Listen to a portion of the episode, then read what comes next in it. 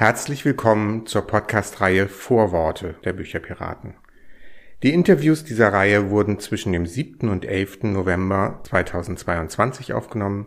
Sie sind eine Einstimmung auf den dritten Norddeutschen Leseförderkongress im Februar 2023.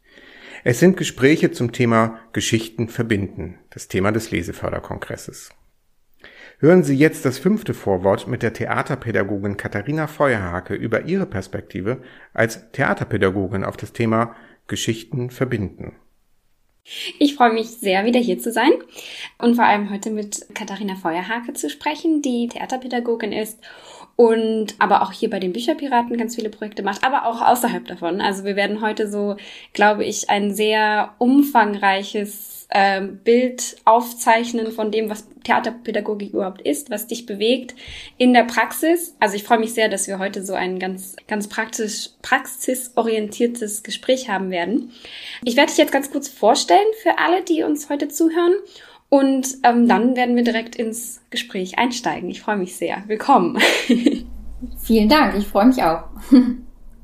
Also, Katharina Feuerhacke studierte Kulturwissenschaften und ästhetische Praxis an der Universität Hildesheim und du warst danach von 2011 bis 2017 ähm, für ganze sechs Jahre festangestellte Theaterpädagogin am Schauspiel Essen und hast dort das, ein Vermittlungsprogramm geleitet für Kinder und Jugendliche und auch MultiplikatorInnen. Und du arbeitest aber dann eben seit 2017 freiberuflich und entwickelst ganz, ganz unterschiedliche Projekte im Bereich Theater, Pädagogik und du leitest auch Fortbildung ähm, im Bereich darstellendes Spiel für LehrerInnen und ähm, du sagst selber, dass du dich interessierst für unkonventionelle Verbindungen von Kunstdisziplinen, das Authentische in den Spiel- und Darstellungsformen mit Laien und der Umgang mit dem Raum. Und wie gesagt, du bist auch bei den Bücherpiraten aktiv. Dort leitest du, leitest du die Kindergruppen, unter anderem das Hundbüro der Wörter und den wundersamen Vorleseclub und bist auch immer wieder ähm, tatkräftig dabei, wenn es darum geht, wenn Kinder und Jugendliche auch ähm, im Kinderliteraturhaus in Lübeck auf die Bühne gehen und unterstützt dort bei Inszenierungen, die von den Kindern und Jugendlichen entwickelt werden. Also du machst sehr, sehr viel. Willkommen. Dankeschön. Ja. Ähm, und wir werden, wie gesagt, heute versuchen, das alles so ein bisschen ähm, äh, uns anzuschauen. Was sind so deine Ansätze in der praktischen Arbeit äh, mit Kindern und Jugendlichen? Und ähm, ganz zu Anfang, das weißt du auch schon und das weiß auch, wissen auch schon die ZuhörerInnen. Meine Frage an dich. Ähm, es geht diese Woche um Geschichten, die verbinden, beziehungsweise auch beim Norddeutschen Leseförderkongress nächstes Jahr. In welcher Situation hast du denn zuletzt erlebt, dass eine Geschichte oder Geschichten verbunden haben? Mhm.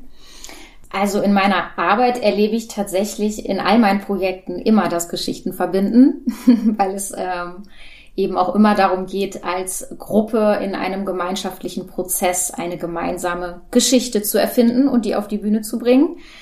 Ganz eindrücklich zum letzten Mal fällt mir dazu die Stückentwicklung Die Raupe ein. Die Raupe ist ein Zugwaggon, ein stillgelegter Zugwaggon, den es tatsächlich so gibt in der Nähe von Mölln. Und ich habe dort mit einer Gruppe von Jugendlichen ein Stück entwickelt, also ausgehend von diesem Zugwaggon. Die Aufführung hat dann also tatsächlich dort auch stattgefunden im Mai 2022. Und gerade dieses Projekt war ja für die Gruppe tatsächlich sehr, sehr herausfordernd, weil es immer wieder auch Jugendliche gab, die ähm, aus verschiedensten Gründen zwischendurch mal nicht dabei sein konnten, dann wieder dabei waren. Am Ende zwei Leute ganz kurzfristig vorher abspringen mussten, krankheitsbedingt. Und die Gruppe hat aber gesagt, ey, wir wollen unsere Geschichte unbedingt auf die Bühne bringen. Wir glauben daran, wir wollen die erzählen. Und für die stand ähm, überhaupt nicht, ja, außer Frage, das nicht auf die Bühne zu bringen. Und das war, ja, einfach auch so ein ganz, ganz starker, verbindender Moment dann, vor allem am Ende des Projektes. Ja, das, das glaube ich. Du hast auch uns etwas mitgebracht dazu. ähm, und zwar ist das, wenn ich das richtig verstehe, der Trailer von dem äh, Projekt. Ähm, so in der Art. Ja, also genau, im Prinzip, ne, der ist ja im, im Nachhinein entstanden. Ja, dann so als Eindruck. Um einen Eindruck von dem Projekt zu bekommen, einmal kurz ähm, das Video anschauen. Verdammt doch wohl nicht wahnsinnig! Es geht doch raus! Was soll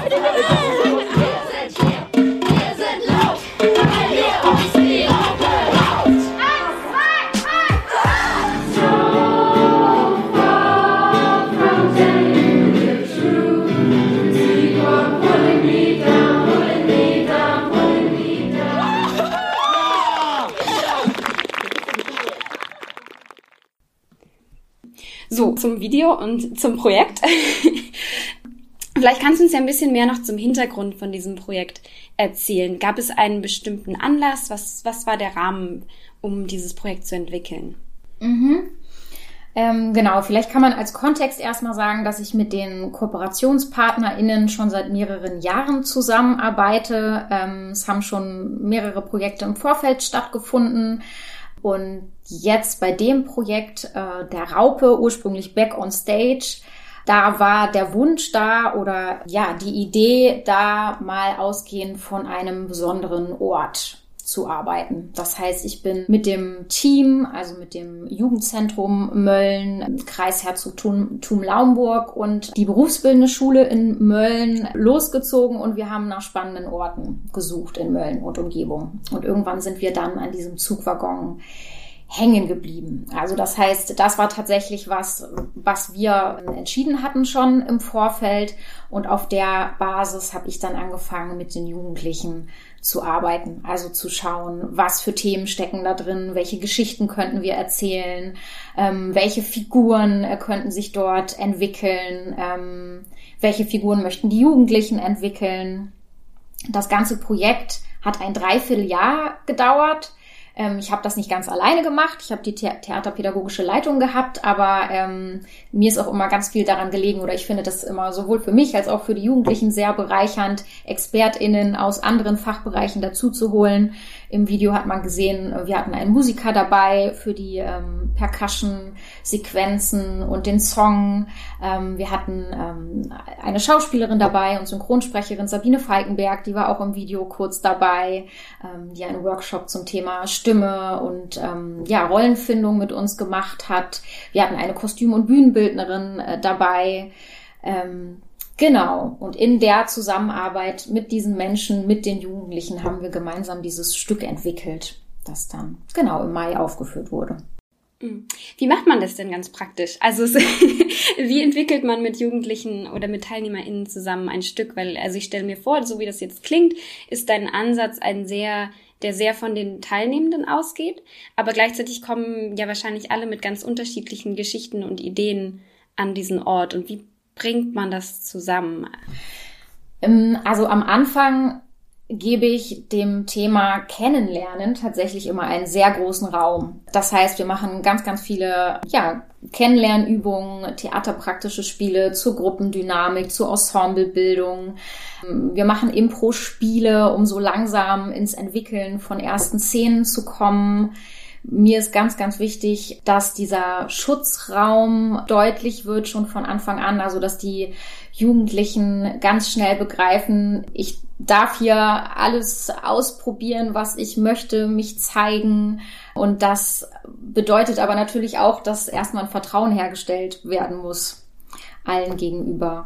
Und ja, wenn, wenn diese Basis da ist, dann geht es irgendwann in die Themenfindung. Und das passiert über unterschiedliche Arten und Weisen. Also jetzt in dem Fall war es zum Beispiel so, dass ich ganz viele ähm, Fotos mitgebracht hatte zu dem Zug, dass ich aber auch ganz viele andere Bilder dabei hatte zu ähm, Themenbereichen. Wir haben tatsächlich äh, überhaupt erstmal gebrainstormt, assoziiert, was für ja, was für Themen und Ideen uns in den Kopf kommen, wenn wir diesen Zugwaggon angucken. Generell, ähm, was stecken da für Themen drin, wie Reisen, Freiheit, oh, da kam alles Mögliche. Und dann fangen wir langsam an zu improvisieren zu verschiedenen Themen, zu recherchieren. Je nach ähm, Interesse der Jugendlichen, ja, bringen die da eben auch schon Fremdtexte vielleicht mit, wo sie sagen, oh, das würde irgendwie thematisch dazu gut passen und es entsteht im Grunde ein riesiger Pool an Materialsammlung, also an Szenenfragmenten, an Figurenschnipseln, an äh, ja, Fremdtexten, an Musik. Und dann irgendwann kristallisiert sich schon so langsam raus, ja, so kristallisieren sich Schwerpunkte raus. Und dann geht es eben darum, wirklich zu fragen, was für eine Geschichte wollen wir da jetzt erzählen und was für eine Aussage wollen wir auch vermitteln am Ende. So, genau. Und dann fangen wir an, also, oder jetzt in, in dem Fall ähm, relativ klassisch von A bis Z zu schauen, wie bauen wir so ein Stück auf. So, was passiert in den unterschiedlichen Akten sozusagen, wann gibt's einen Plot-Twist, ähm, wie entwickeln sich die Figuren von Anfang bis Ende. Genau, das machen wir tatsächlich dann erstmal recht konzeptionell und dann fangen wir an, von vorne an zu proben. Also ich bin tatsächlich keine Person, die irgendwo anfangen kann und es dann am Ende zusammenbaut, sondern ich brauche immer einmal den Anfang und einmal das Setting und einmal diese Grundstimmung und daraus entwickeln wir dann alles weitere. Und manchmal merkt man dann auch, oh, das eine passt irgendwie so doch nicht und das muss man irgendwie nochmal anders machen und dann entwickelt sich die Geschichte ein bisschen anders weiter. Und das ist dann ähm, ja immer so eine Mischung aus immer wieder praktisch probieren, dann wieder Dinge aufschreiben. So entsteht nach und nach, nach und nach eine Textfassung und es wird dann immer konzentrierter. Genau. Vielleicht Punkt erstmal. Punkt. okay. Ja, es ist ja, es ist ja ein langer Zeitraum, den du jetzt auch zusammenfasst letztendlich. Ähm, was mich interessiert ist, ganz am Anfang, wenn, also jetzt bei dem Projekt, oder du kannst auch allgemeine sprechen, das kannst du dir aussuchen, kommen dann ähm, Teilnehmende zu dir und sagen, sie wollen Theater spielen, sie wollen Schauspielen oder mit was für Vorstellungen von dem, was, was so passieren wird, kommen die Teilnehmenden zu dir? Also die meisten ja. Es gibt aber auch, also es kommt so ein bisschen drauf an, ob wir in welchem Kontext wir uns jetzt befinden. Das war ja jetzt der außerschulische Kontext mit diesem Projekt und da ist es schon so, dass die Jugendlichen ja freiwillig kommen, weil sie Lust haben, Theater zu machen. Manche kommen aber auch, weil ihre Freunde oder Freundinnen dabei sind und sie einfach deswegen sich erstmal mitziehen lassen sozusagen. Und mittlerweile kommen aber auch viele Jugendliche wieder, weil sie wissen, oh, da können wir echt unsere Geschichten erzählen und gemeinsam was entwickeln und darauf haben wir Lust. So, ja. Gibt es, ist dir aufgefallen, dass es bestimmte Themen oder Geschichten gibt, die den Jugendlichen oder den Teilnehmern besonders wichtig sind, also die immer wieder vorkommen? Ja, die Auseinandersetzung mit Autoritäten in jeglicher Form, Erwachsenen, Lehrerinnen, das ist auf jeden Fall etwas mit der Politik, also auch ja, sehr gesellschaftskritisch, Natürlich die eigene Identität, die eigene Persönlichkeit, wo will ich hin, wer will ich sein, Freundschaften, mit wem bin ich befreundet, mit wem möchte ich weiterhin befreundet sein, was macht für mich Freundschaft aus, das zieht sich auch immer wieder durch. Der Sinn des Lebens im Großen und Ganzen, gerade bei Jugendlichen, bei Kindern noch nicht so. Ja, das sind jetzt so die Themenbereiche, die mir ad hoc einfallen würden. Und beobachtest du da auch Veränderungen? Veränderungen über die letzten Jahre oder in welcher Hinsicht meinst du? Ja. Weiß ich gar nicht. Also vielleicht in, in der Vehemenz, wie sie auch Dinge nach außen transportieren wollen oder auch eine politische Haltung gerne transportieren wollen. Das habe ich schon das Gefühl, dass das in den letzten Jahren mehr geworden ist. Ja. Also ich, ich meine Frage zieht so ein bisschen darauf ab. Ich fand es in ja. dem Video sehr spannend, dass dass sie diesen, dass die Teilnehmenden den Slogan von den ähm, Fridays for Future, dieses Wir sind hier, wir sind laut, wer uns die Zukunft raubt, dieses so sehr äh, also auf, auf den Kontext der Raupe äh, umgeschrieben und adaptiert haben. Und da sieht man natürlich auch, dass aktuelle Geschehnisse durch auch mhm. natürlich immer auch mhm. wahrscheinlich einfließen in, in deine Arbeit. Das, äh, das war Total. mir aufgefallen in dem Video und fand ich sehr, sehr spannend. ja, nee, auf, also auf jeden Fall. Ja, aber ich glaube, das war vor fünf Jahren schon genauso. Oder also wie gesagt, vielleicht irgendwie nochmal in einer anderen Vehemenz jetzt, aber diese Beschäftigung mit, mit sich, mit der Welt, das war auch da schon da. Mhm. Und begegnen dir in deiner Arbeit ähm, Konflikte? Also wie gehst du mit Konflikten in den, in den Gruppen um, mit denen du zusammenarbeitest? Klar. Konflikte meinst du jetzt ganz weit gefasst oder eher ähm, innerhalb der Gruppe? Äh, auch innerhalb der Gruppe, genau. Mhm. Ja, das kommt natürlich immer so ein bisschen drauf an, was es für Konflikte sind, aber ähm, im Grunde geht es natürlich darum, äh, gemeinsam zu schauen, wie, wie können wir die lösen oder zumindest erstmal so eine Möglichkeit finden, dass es für alle okay ist. Manche Konflikte lassen sich ja auch nicht direkt lösen, aber zumindest so weit ja, aushalten, in Anführungszeichen, dass sie für die Gruppe hin weiter tragbar sind, ne? Oder dass man dann irgendwie sagt, oder dass Jugendliche irgendwie sagen, okay, wir persönlich verstehen uns jetzt gerade nicht gut, aber weil wir an dieses Projekt glauben und an das, was wir auf die Bühne bringen wollen, deshalb machen wir jetzt hier weiter. Genau. Und das ist, glaube ich, auch wichtig zu vermitteln immer wieder, dass es eben ein, ja, ein gemeinschaftlicher Prozess ist, dass sich alle in einem Ensemble befinden und dass alles, was jemand tut, irgendwie eine Auswirkung auf alle wiederum hat. So positiv wie negativ. Und das ist aber wiederum auch das Spannende, so dass sie merken, ja, ich bin Teil dieser Gruppe und das hat eben Auswirkungen, genau. Du ähm, arbeitest als Theaterpädagogin und ähm, was ich auch spannend finde, du hast ja auch eine Website, auf der du deine ganzen Projekte, deine Arbeit und so weiter vorstellst. Und da gibt es auch eine Definition, was ist denn überhaupt Theaterpädagogik? Ähm, vielleicht können wir da nochmal drüber reden. Was ist das mhm. für dich und warum ist es auch so wichtig, ja. das zu definieren?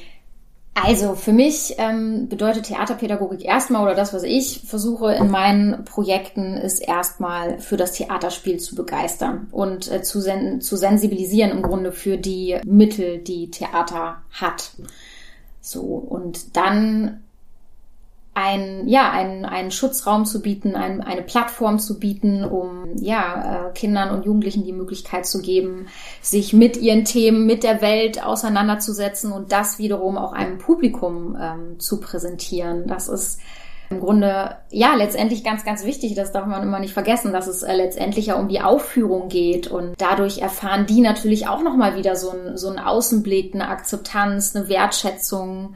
Genau, das finde ich ganz, ganz wichtig. Mir ist in meinen theaterpädagogischen Projekten besonders wichtig, auch immer, das hast du am Anfang schon gesagt, äh, die Authentizität auf der Bühne. Das klingt jetzt erstmal so groß, aber im Grunde, ähm, ja, geht es darum, also, dass die Kinder und Jugendlichen ja, nahbar sind, authentisch sind auf der Bühne, was nicht heißt, dass sie sich selber spielen, aber dass ich als ähm, Zuschauerin, als Zuschauer das Gefühl habe, ich nehme denen das so ab, ich bin an denen dran so und ähm, ich fühle mit denen mit. Genau. Neben dieser Authentizität ist mir die Interdisziplinarität auch wichtig oder das, ja, finde ich eben sehr bereichernd. Das hatten wir ja jetzt an der Raupe auch schon gesehen und der Umgang mit dem Raum. Also ich glaube generell vielleicht mit herkömmlichen Konventionen von Theater zu brechen, mag ich. so. Also auch mal Publikum, Spielerrollen umzudrehen, den Raum anders zu denken und dadurch auch nochmal andere Zielgruppen vielleicht zu erreichen. Also ich glaube, dieses Projekt an der Raupe, ja, da waren eben auch Menschen im Publikum irgendwie, die gesagt haben, oh, ich wäre nie in klassisches Stadttheater gegangen, aber das hier fand ich total cool. Und ich glaube, generell nochmal zu der Definition Theaterpädagogik. Also dieser Begriff besteht ja im Grunde aus zwei Wörtern, Theater und Pädagogik. und ich glaube, ähm, man muss für, sich so ein bisschen entscheiden oder ich habe dann für mich irgendwann gemerkt, dass es wichtig ist, so eine Grundhaltung zu haben von, mache ich mehr Pädagogik oder mehr Theater? Und äh, natürlich bin ich auch immer Pädagogin, wenn ich Theater mache, aber ich habe sozusagen ja erstmal die Haltung von, ich mache gemeinsam Theater mit Menschen und dadurch finden sowieso pädagogische Prozesse statt. So, allein durch diesen Prozess. Das ist eine andere Haltung, als wenn ich sage, ich möchte Sozialkompetenztraining machen und wähle ähm, theaterpädagogische Mittel, um das zu erreichen. So, das gibt's auch und das ist total okay, also ganz wertfrei. Aber ja, ich für mich habe eben irgendwann gemerkt, dass ich lieber vom, vom wirklich vom Theater her gucken möchte. Ich finde diesen Begriff des Authentischen sehr spannend, den du verwendest. Ähm, wie, wie erreichst du das denn, ähm, dass du das Gefühl hast, dass die Jugendlichen genau das, also so auf der Bühne sich, ähm, sich präsentieren, dass du das Gefühl hast, sie können genau wie du sagst, also nicht, nicht unbedingt sich selbst, aber eben ihre Geschichten vielleicht, vielleicht kann man es so sagen, ähm, präsentieren. Ja, das ist ein, lang, ja, ein langer Prozess, der ein bisschen Zeit braucht, weil es da viel darum geht, die Jugendlichen wirklich kennenzulernen. Also genau hinzuschauen in allem, was sie tun, was sie sagen. Nicht nur in den Proben, sondern auch während der Pausen oder in Gesprächen, die ich in Mölln zum Beispiel äh, gibt es die Situation, dass ich im Grunde immer mit zwei Jugendlichen im Zug fahre und diesen Weg zum Proberaum gemeinsam habe, wo natürlich auch irgendwie ja andere Themen nochmal angesprochen werden und ich die Jugendlichen im Prinzip dadurch auch nochmal ganz anders kennenlerne. Und das im Grunde alles irgendwie aufzusaugen und zu versuchen, äh, für all ihre Themen, die sie mitbringen, eine Form zu finden. Das ist dann im Grunde meine Aufgabe, also theatrale Mittel zu finden, die für sie funktionieren. Das klingt jetzt vielleicht so abstrakt. Ja, aber um ihnen dann wiederum die Möglichkeit auf der Bühne zu geben, ja, zu, zu strahlen sozusagen in, in ihrer Rolle, die sie dann ähm, verkörpern. Und häufig, häufig ist das vielleicht auch so, dass Kinder und Jugendliche das ja selber vielleicht auch gar nicht so wissen, welche Form irgendwie passen könnte, welche, welche Spielweise irgendwie passen könnte und da eben auch, ja, Handwerkszeug an die Hand zu geben und ähm, sie im Grunde ähm, zu ermächtigen, dadurch ihre Themen auf die Bühne zu bringen und genau. Beantwortet das so ein bisschen deine Frage? Absolut.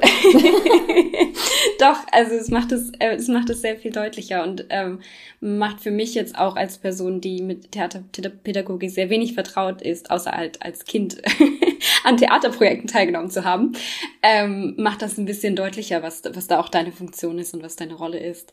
Ähm, ich würde gerne noch auf einen Begriff zu sprechen kommen, ähm, der jetzt in dieser Gesprächsreihe Vorworte immer wieder gefallen ist und auch sonst ein, ein großes ähm, Buzzwort ist. Und zwar ist das die Diversität. Ähm, wie erlebst du denn Diversität in deinen Gruppen und wie, also wie definierst du sie für dich selbst? Also erstmal gehe ich in jede Gruppe total offen rein und gucke, wer da kommt. So. Und dann schaue ich, was bringen die mit. So. Ich möchte auch im Vorfeld eigentlich äh, gar nicht viel wissen zu den Kindern und Jugendlichen, die da kommen. Das ist im Schulkontext ja auch immer ganz häufig die Frage, die Lehrerinnen und Lehrer stellen, ähm, ja, so, soll ich Ihnen da im Vorfeld schon was zu der Gruppe erzählen und zu den Kindern und Jugendlichen und wie die so drauf sind? Und so, dann sage ich, nö, ähm, eigentlich möchte ich da ganz offen reingehen und genau, und dann schauen, was passiert. Denn ganz häufig ist es nämlich auch so, das bekomme ich gerade von Lehrerinnen und Lehrern auch immer wieder zurückgespiegelt, dass die plötzlich in diesem Kontext ganz anders sind als im schulischen Kontext. So. Genau, und dann, ja, dann erlebe ich natürlich, dass die ihre unterschiedlichen Geschichten mitbringen, sei es ähm, von zu Hause, zu Hause, sei es von Freunden, dass sie ähm, mit unterschiedlichen kulturellen Hintergründen, sozialen Hintergründen kommen, dass es ähm, ja eine Altersdurchmischung, also das kann ja auf viel, viel, viel verschiedenen Ebenen Diversität stattfinden. Genau, aber ja, also ehrlich gesagt, da mache ich mir jetzt im, im Vorfeld, ich mache mir nicht im Vorfeld schon Gedanken darum, äh, wie divers jetzt eine Gruppe ist oder auf welchen Ebenen, sondern ich nehme erstmal die Gruppe, die da kommt und schaue, ja, wie sind die drauf, was bringen die mit und gehe mit dem um. Ja. Wie ist denn dein persönlicher Weg in die The Theaterpädagogik? Also wie bist du dahin gekommen, wo du jetzt bist? Ja, das ist ein ganz äh, persönlicher Weg.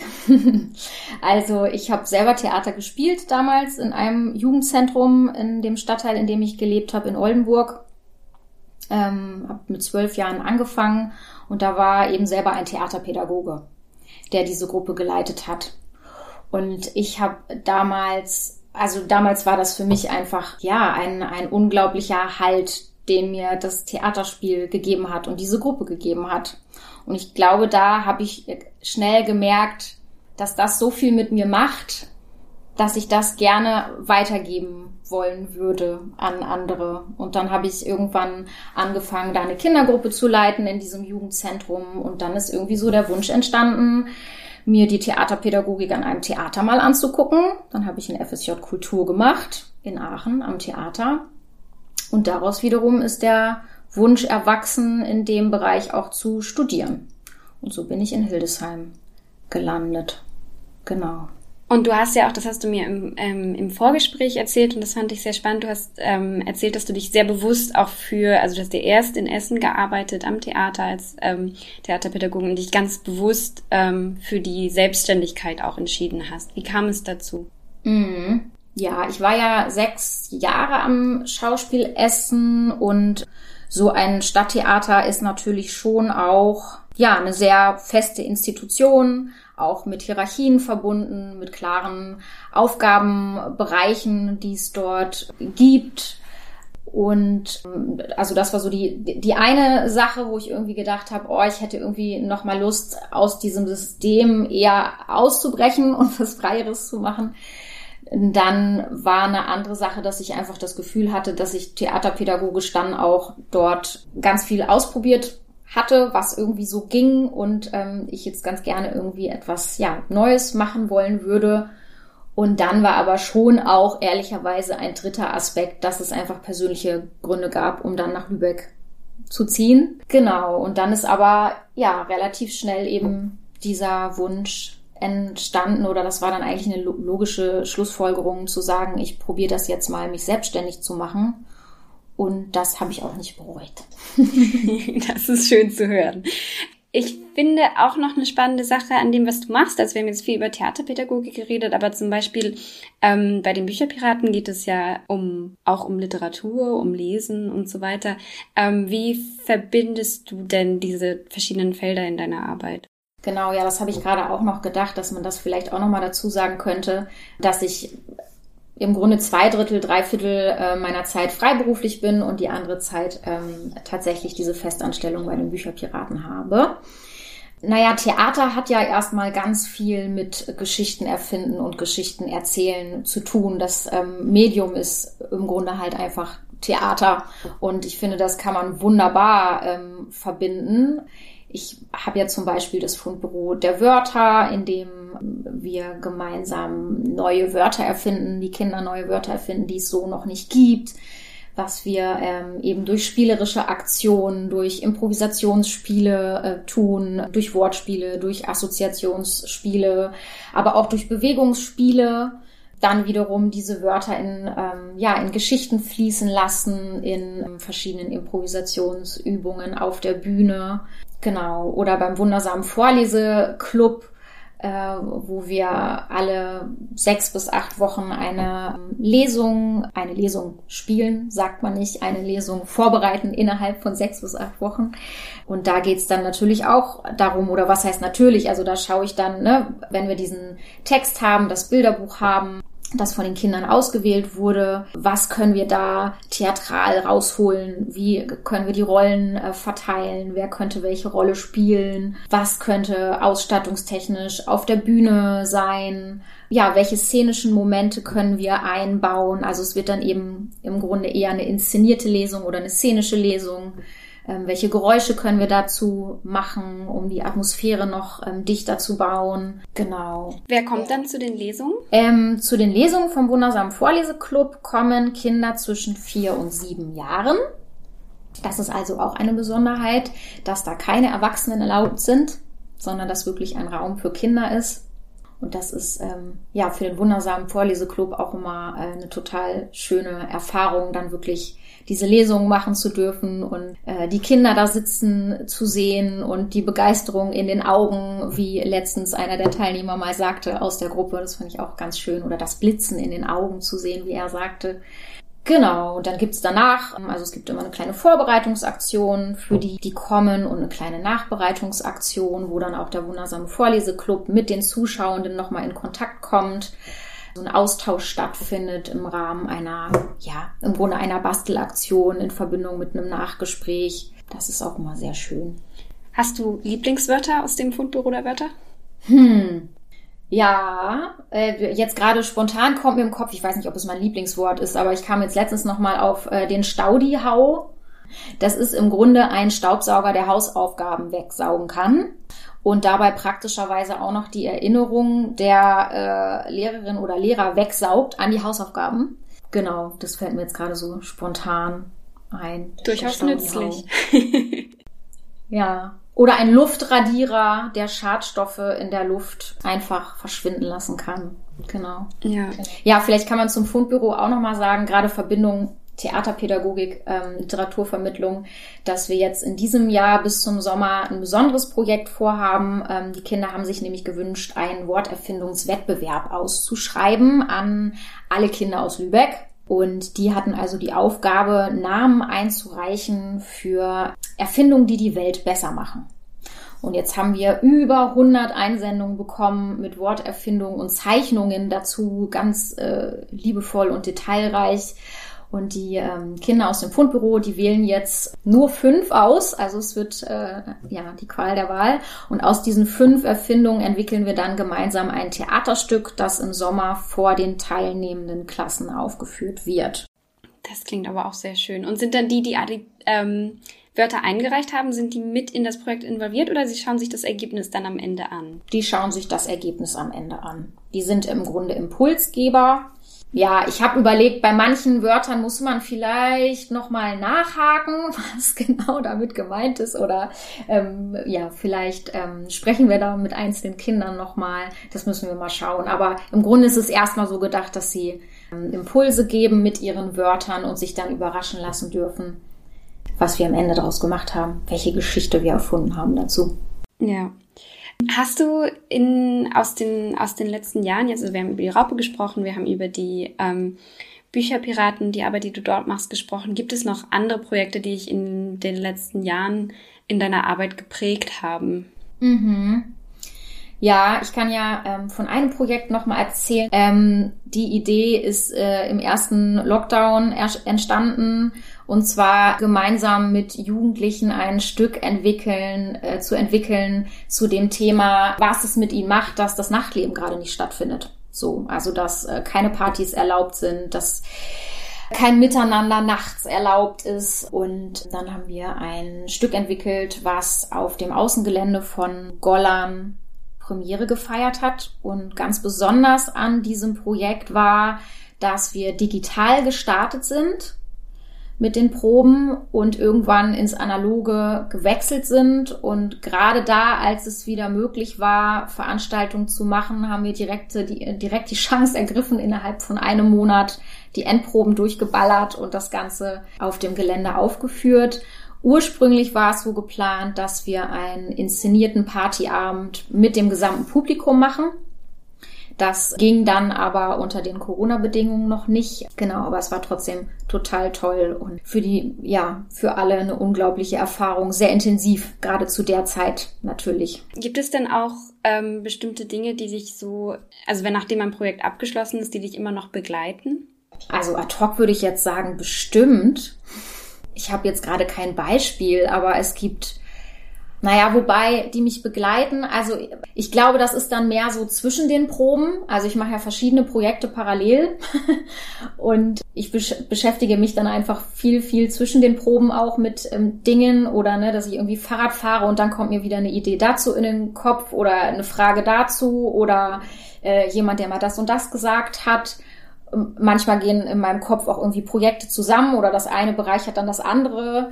Wenn ein Projekt abgeschlossen ist, dann ist es für mich, glaube ich, auch erstmal gut so. Also dann, ja, dann ploppen schon immer mal wieder natürlich äh, Dinge auf, Bilder, äh, vor allem Momente, die irgendwie ähm, äh, toll waren, äh, die man sich gerne zurückerinnert. Aber nicht in dem Sinne, dass ich dann noch etwas klären möchte, sozusagen.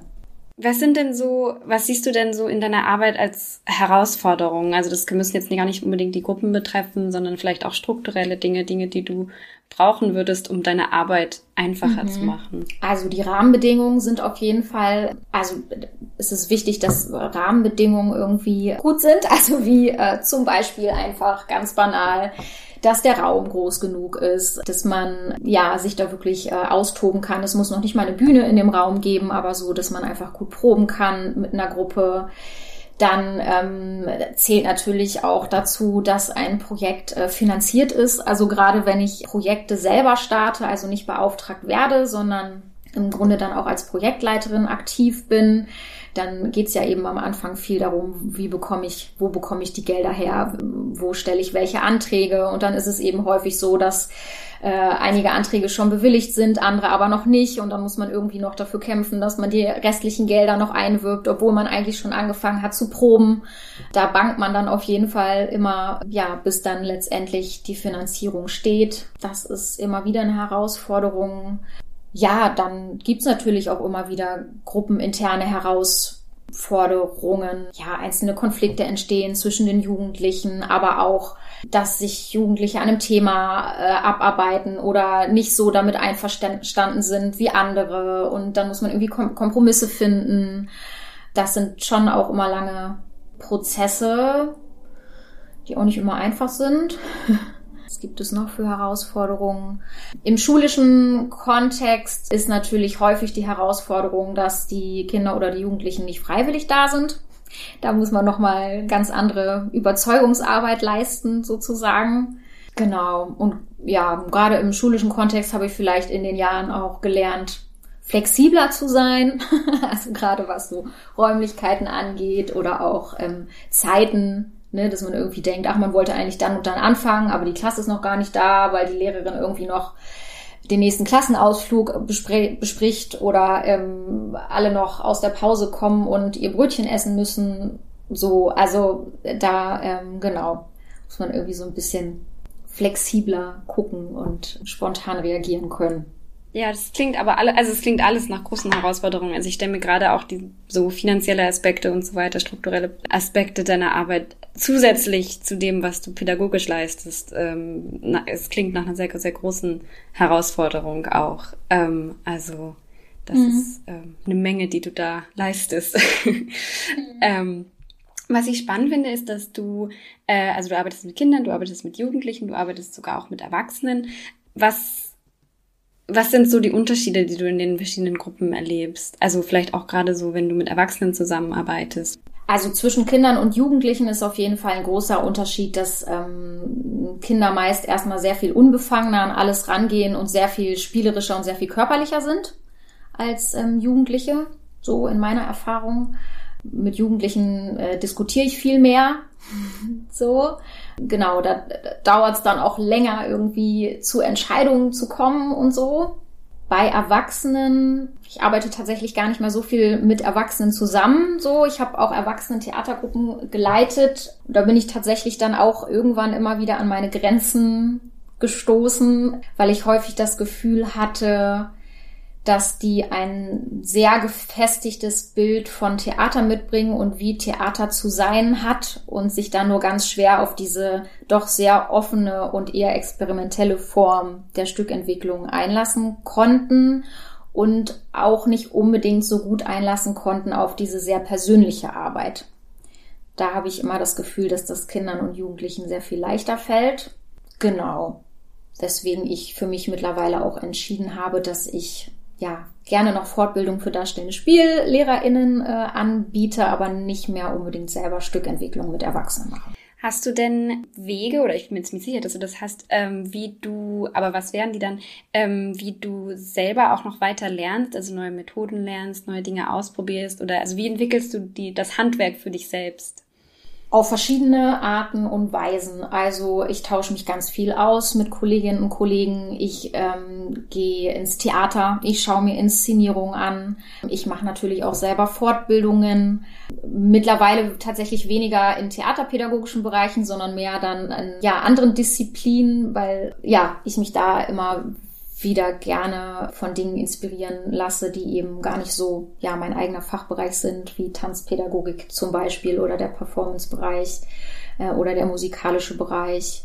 Aber ich, also ich glaube, das, was so ganz kontinuierlich da ist, ist wirklich der Austausch mit KollegInnen. Also ich bin auch jemand, die äh, ganz häufig jemanden anruft und um Rat fragt und dann noch jemanden und noch jemanden und überall so Meinungen einholt und Fetzen und dann gleiche ich die wieder mit meiner eigenen ab und so und genau so konstituiert sich das und ja. Ja, aber das ist ja auch, also ich, ich finde es auch sehr, sehr wichtig, dass man eben nicht immer nur so bei seinen eigenen Dingen bleibt, sondern sich auch ähm, andere Meinungen, andere Perspektiven und so weiter einholt. Das ist ja, ähm, das bereichert ja die Arbeit am Ende nur, wenn man das macht. Ja. Wie war das in der Pandemiezeit, Theaterprojekte via Videokonferenz zu moderieren? ja, also das war natürlich erstmal total strange und alle haben gedacht, das geht überhaupt nicht, ähm, weil Theater natürlich immer davon lebt, gemeinsam in einem Raum zu sein und auch diese Energie in einem Raum zu spüren und Theater oder gerade theaterpädagogische Prozesse ja auch viel mit dieser Aktion, Reaktion in einem Raum eben äh, zu tun haben. Von dem her war natürlich allen klar, das ist erstmal nur Notbehelf und man ist aber tatsächlich kreativ geworden mit der Zeit und ja, hat versucht, Übungen anzupassen auf den Bildschirm dadurch, dass man dann ja auch die Möglichkeiten hat, äh, Gruppen zu bilden und äh, Beratungen auch stattfinden äh, zu lassen parallel, ähm, war das auf jeden Fall auch ja schon mal irgendwie mehr an Möglichkeit. Aber ja, also es, gerade bei dem Clubtopia-Projekt, also diese der Kontrast von digital zu analog war gigantisch und war tatsächlich aber auch eher ein Gefühl, das dann eher, das dann alle gespürt haben. Also es war, ich habe die Jugendlichen beim Clubtopia-Projekt am Ende der letzten Online-Session gefragt, auf was freut ihr euch am meisten? Und haben sie jetzt erstmal, hatten sie dann erstmal nur gesagt, ja, zu sehen, äh, wie groß alle sind, weil man ja so vorm Bildschirm immer ne, überhaupt kein Gefühl dafür hat. So.